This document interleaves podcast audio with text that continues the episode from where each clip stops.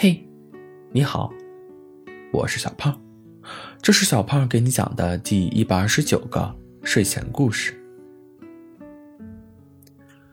小海豹刚从海边搬来了南极大陆，并在这里盖起了自己的小冰屋。哇，南极居然有北极熊啊！小海豹看到路过的北极熊先生。两眼放星星，也难怪，自古以来，北极熊都是待在遥远的北极大陆。你真的是北极熊吗？小海豹戳了戳北极熊先生的左手，又跑到右边，戳了戳北极熊先生的右手，感觉和真的一样耶。你。再戳我一下试试。北极熊先生的嘴角抽搐了一下。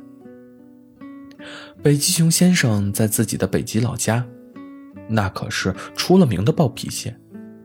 这次来南极，据说是来度假的。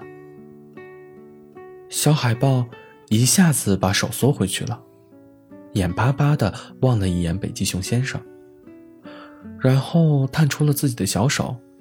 戳了戳北极熊先生的肚皮，北极熊先生的眉头连着皱了三下，默默的告诉自己：“今天熊熊不打架，今天熊熊不打架。”哎，你怎么还围着一个这么丑的围巾呀？你真的是熊吗？怎么还有怕冷的北极熊呢？小海豹一边说一边跳。想要拽下那条看起来戴了很久的红围巾，啪的一声，你猜怎么着？原来，北极熊先生一脚把小海豹还没盖好的小冰屋踩爆了。哇，你这个熊也太无情了吧！小海豹对着北极熊先生使出自己最大的力气，一顿的拳打脚踢，但是。北极熊先生一动也不动，甚至觉得有点痒。面对小海豹的纠缠，北极熊先生大吼了一声。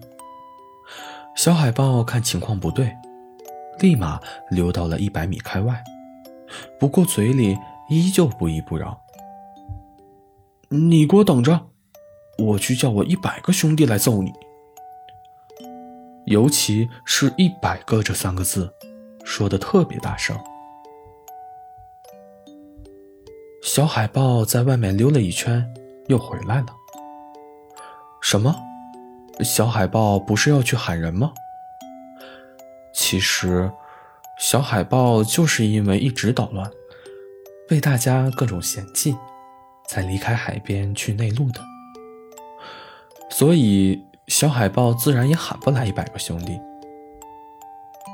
小海豹吹着口哨又回来了，不过这次他没有去原先小冰屋的地方，而是换了一个位置。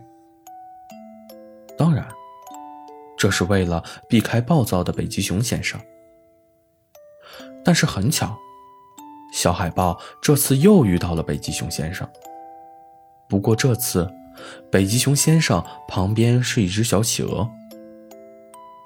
小海豹看热闹不嫌事儿大，悄悄地溜了过去。哈哈，这个小企鹅遇见了暴躁的北极熊先生，一定要遭殃了。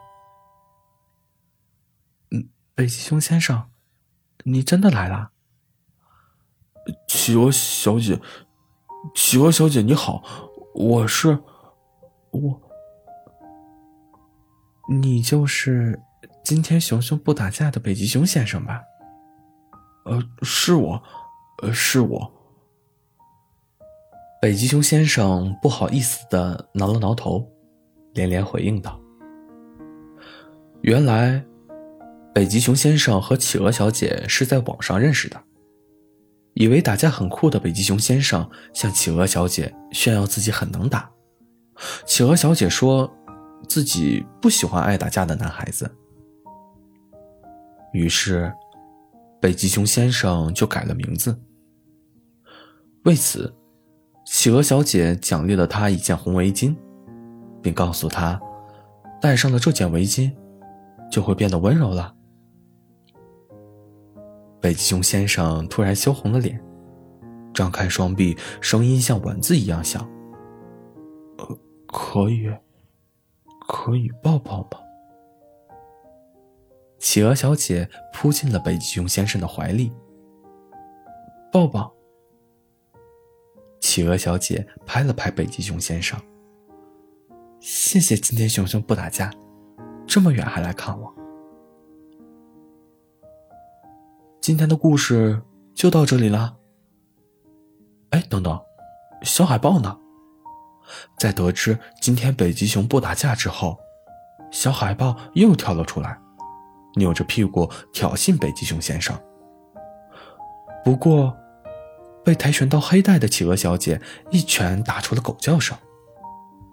企鹅小姐不好意思的笑了笑：“我不喜欢爱打架的男孩子，因为家里有一个就够了。”嘿嘿。好了，故事讲完了。故事来自微信公众号“睡前故事糖果屋”，我们下次再见，晚安。